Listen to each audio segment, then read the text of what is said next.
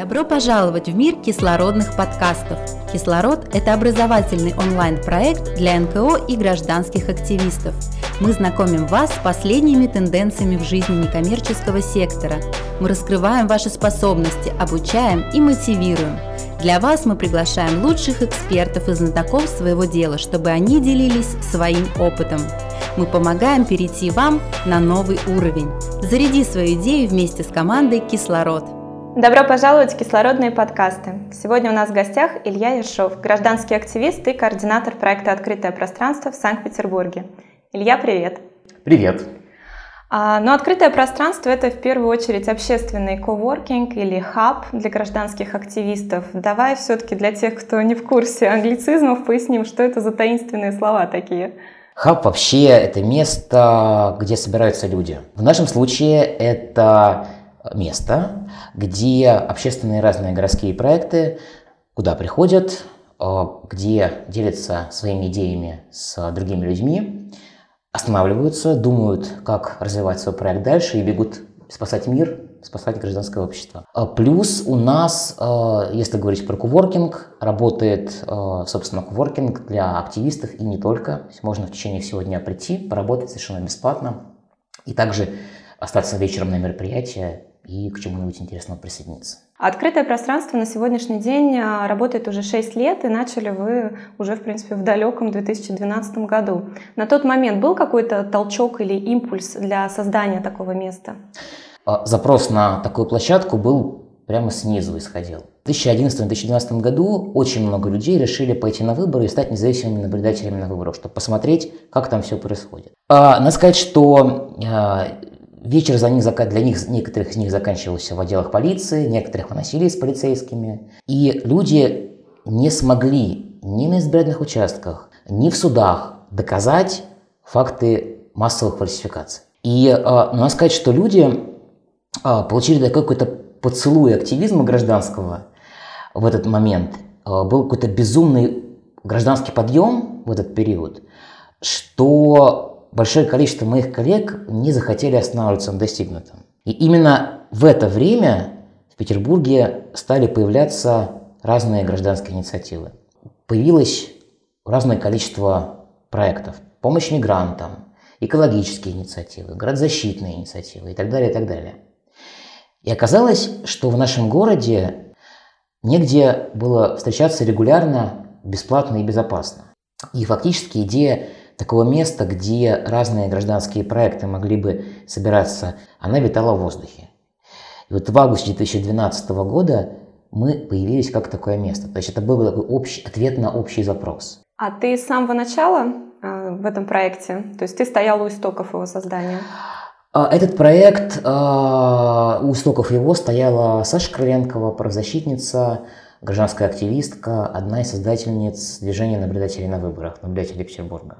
Смотри, и я подчеркнула, и ты несколько раз подчеркнул слово «безопасность». Ну, надо сказать, что если в 2011 году э, такой акцент почти не стоял, он был в числе прочих. Э, бесплатное и регулярное место, и потом уже безопасное. То, конечно, сейчас, учитывая, что происходит вокруг, безопасность все более и более важный фактор – и пока э, мы остаемся все-таки местом, где э, очень разные э, инициативы, в том числе для уязвимых групп в Петербурге, могут проводить свои мероприятия. А, есть какие-то критерии, которые вы предъявляете к организаторам мероприятий и вообще как можно обратиться к вам, что нужно для этого сделать? Все очень просто. Организовать мероприятие в открытом пространстве может кто угодно. У нас есть форма записи. Можно обратиться к моей коллеге а, Анне, Анне в, контак, в группе ВКонтакте есть ссылочка на нее. Можно ей написать и сказать, что мы хотим провести мероприятие. А, если место свободно, то она запишет и можно спокойно провести. А, она также спросит, нужна ли информационная поддержка. У нас есть группы ВКонтакте и Фейсбуке, где мы публикуем анонсы мероприятий, которые проходят у нас и в других местах. У нас есть одно внутреннее ограничение. В открытом пространстве не проводят мероприятия политические партии движения. Потому что, в принципе, есть у них свои места, где они могут проводить э, встречи. И А вот в этом смысле мы больше скорее про гражданский активизм, чем про активизм политический. А были все-таки какие-то случаи, когда вы отказывали в проведении ивентов, и с чем это было связано? Был один момент, а, когда к нам обратился человек и предложил провести кинопоказ для а, студентов Суворовского училища. Кинопоказ антивоенный, причем, что угу. интересно. Мы чуть было не согласились, почему бы и нет, собственно. А очень интересна же реакция э, курсантов военного училища на антивоенное кино. Но потом посмотрели, кто предложил провести это мероприятие, и оказалось, что это помощник э, кандидата в депутаты. И мы вынуждены были отказать именно, именно потому, что ну, мы не про политический активизм. Но было бы интересно действительно такой эксперимент провести и посмотреть за обратной реакцией людей. Очевидно, что вы очень идейные, вы делаете классное дело. А, за работой стоит целая команда. Кстати, сколько вас в открытом пространстве? Это сложный всегда вопрос, потому что у нас абсолютно горизонтальная структура, угу. горизонтальная волонтерская структура. Есть, например, дежурные, которые регулярно открывают, закрывают открытое пространство. А, мы посчитали, что за год людей, которые приходят в открытое пространство, примерно 6 тысяч человек. А, и порядка 80 разных инициатив проводят у нас свои мероприятия. Опять же, возвращаясь к тому, что я хотела у тебя спросить, какая в этом все ну, выгода, скажем так, польза самому открытому пространству? Ну, этот вопрос я бы разделил на несколько частей. Uh-huh. Первая, собственно, выгода э, эмоциональная.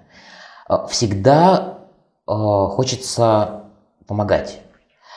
Не всегда получается помогать прямым образом, но у нас есть возможность площадки, как место, где волонтеры этого проекта могут собираться, искать других волонтеров, искать финансирование и так далее. Второй вопрос. Так как у нас все мероприятия проходят совершенно бесплатно, а, но мы при этом не существуем в вакууме, мы, конечно, арендуем это помещение, и а, какими бы прекрасными ни были наши отношения с арендодателями, мы должны все равно им платить. И мы решили в какой-то момент, что если то, что мы все вместе делаем, действительно востребовано и нужно, и такой общий дом нужен в Петербурге, то мы можем обратиться ко всем, кто проводит мероприятия в открытом пространстве, кто приходит к нам на мероприятие за поддержкой.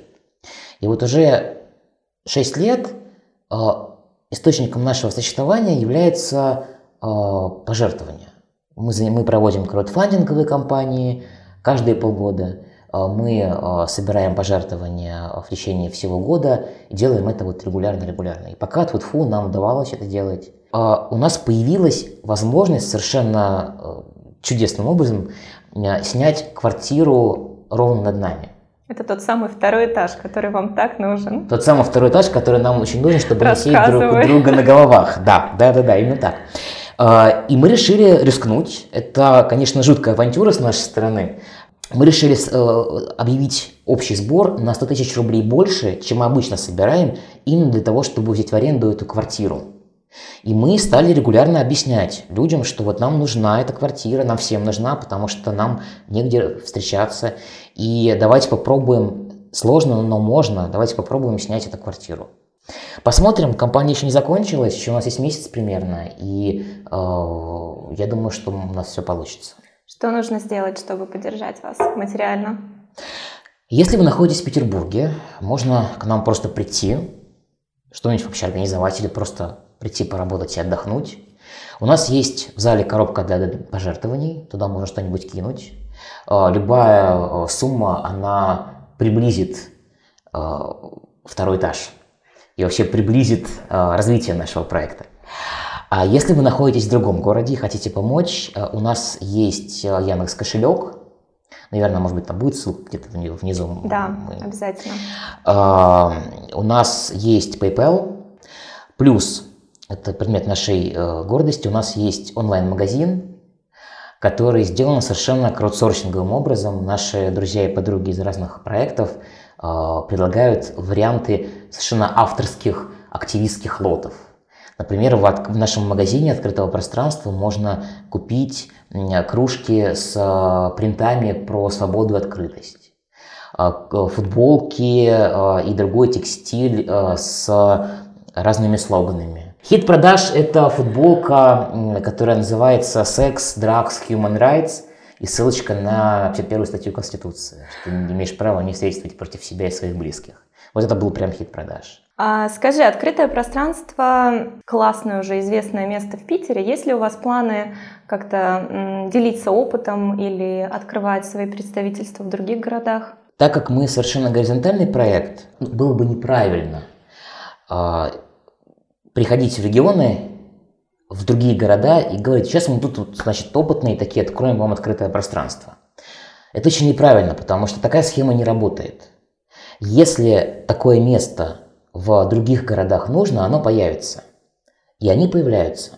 Например, я знаю, что с ориентацией на наш опыт работает открытое пространство в Иркутске.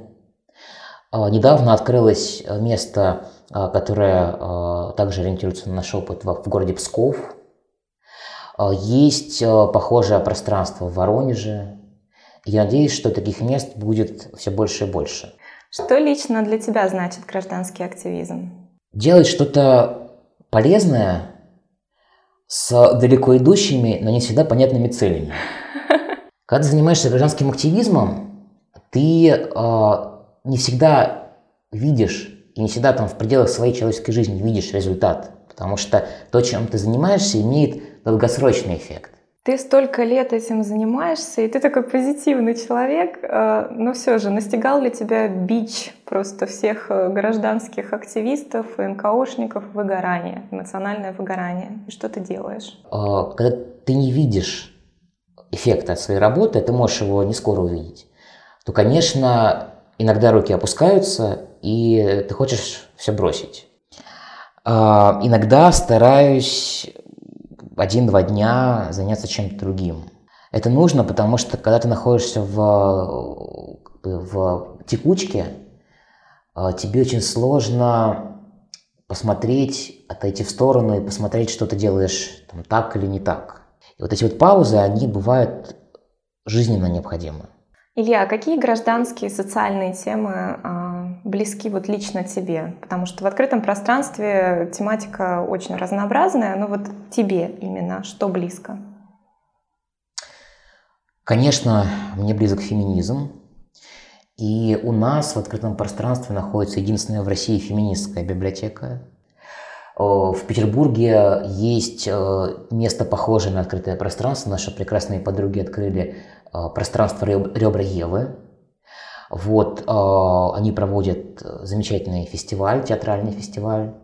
И, в общем, это такой глоток, э, глоток, что ли, свободы, глоток, который позволяет по-другому посмотреть на отношения, гендерные отношения, на гендерные предрассудки и так далее. Вторая тема, конечно, права человека. Сейчас и мы можем это уже точно констатировать, в Петербурге и в других крупных городах все больше и больше проходят акции протеста, которые заканчиваются все большими и большими задержаниями. Э, часто оказывается, что человек в отделе полиции довольно беззащитен. В этот момент очень важно иметь поддержку. Я понимаю, что если человека задержат, если вдруг, например, меня задержат, я могу позвонить на горячую линию, и мне дадут необходимые консультации, как себя вести в отделе полиции. Илья, если бы ты мог прямо здесь и сейчас изменить что-то в нашем обществе?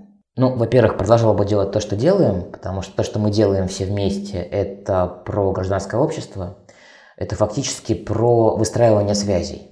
И чем сильнее гражданское общество, тем э, как бы сильнее оно во взаимодействии с государством тем больше государство а, обязано прислушиваться к тебе. Это первое. Второе, все-таки свобода слова. Потому что часто мы оказываемся в ситуации, когда мы очень много делаем все. И действительно, а, мы делаем то, чего не делает никто. Но про нас очень мало людей знает. А, не только потому, что мы плохо можем работать со СМИ, с блогерами, но и потому, что доступ к масс-медиа в России закрыт для большого числа гражданских инициатив. И этот вот, э, эту стену очень трудно преодолеть. А очень хотелось бы. Одно слово, которое тебе хотелось бы слышать чаще, и одно слово, которое тебе хотелось бы слышать реже. Нарушение прав человека в разных сферах – это то, что мне хотелось бы слышать реже. Чаще сегодня мы спасли такое-то количество людей, сегодня мы помогли такому-то количеству людей. Очень интересный факт у меня есть из твоей биографии, профессиональной э, деятельности. Ты водишь, оказывается, экскурсии по протестным местам э, Санкт-Петербурга. Ну, это от погодных условий зависит. Ну да, в Питере они такие. А много мест удается посетить? Много историй рассказать скорее.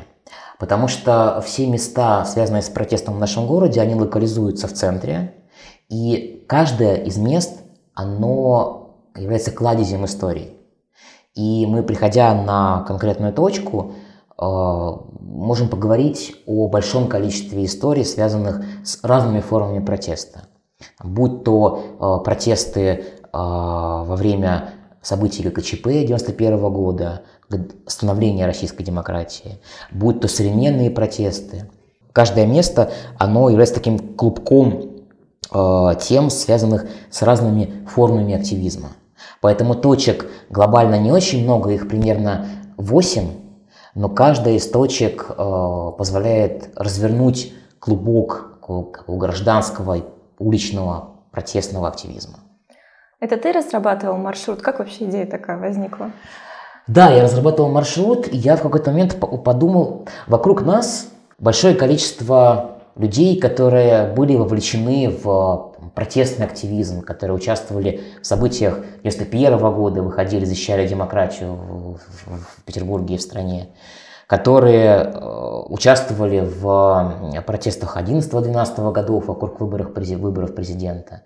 Я подумал, почему бы не заняться сторителлингом, почему бы э, не поговорить с этими людьми, у которых есть уникальный опыт, и послушать, что они говорят, записать такой вот как бы э, сборник историй. У меня появился некий портрет активиста, а, который отличается, безусловно, от того, что было в 91 году и сейчас. Потом у меня появился портрет, а, как бы карта мест, где акции протеста происходили, и уже стало проще локализовать это а, по точкам в Петербурге. И дальше, собственно, уже дело за малым, осталось выстроить хронометраж, выстроить логику этих историй, этих рассказов. И а, в каждой своей экскурсии я а, пытаюсь показать, что активизм, который начинается с уличного активизма, не всегда заканчивается только уличным активизмом. В истории петербургского протеста часто было так, что уличный активизм – Э, превращался в активизм гражданский, когда люди э, стали делать свои собственные гражданские инициативы. А иностранцев много приходит тебя послушать? Да, бывает. А, особенно, что меня очень э, порадовало в Петербурге. Петербург был одним из городов, где проходил чемпионат мира по футболу, и э, примерно там 5-6 иностранцев, иностранных журналистов в том числе, за месяц Э, сходили на мою экскурсию, э, и я рассказывал им про то, как у нас все это происходит. Илья, что бы ты мог пожелать нашим слушателям в заключение нашего с тобой интервью?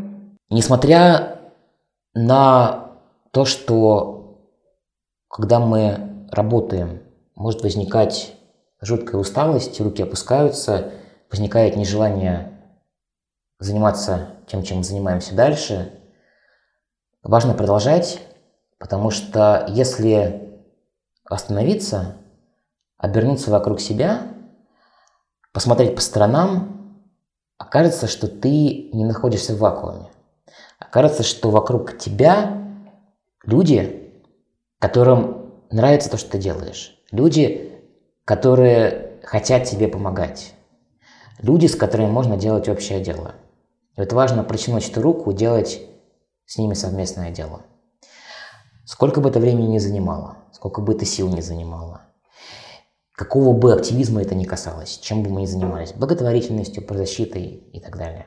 Это очень важный залог не выживания нас самих, потому что, конечно, это выжимает нас всех безумно, но это залог построения сильного гражданского общества. Спасибо, Илья, что пришел сегодня к нам в гости. Спасибо вам. Друзья, напоминаю, что сегодня у нас в гостях был Илья Иршов, гражданский активист и координатор проекта «Открытое пространство» в Санкт-Петербурге. До новых встреч!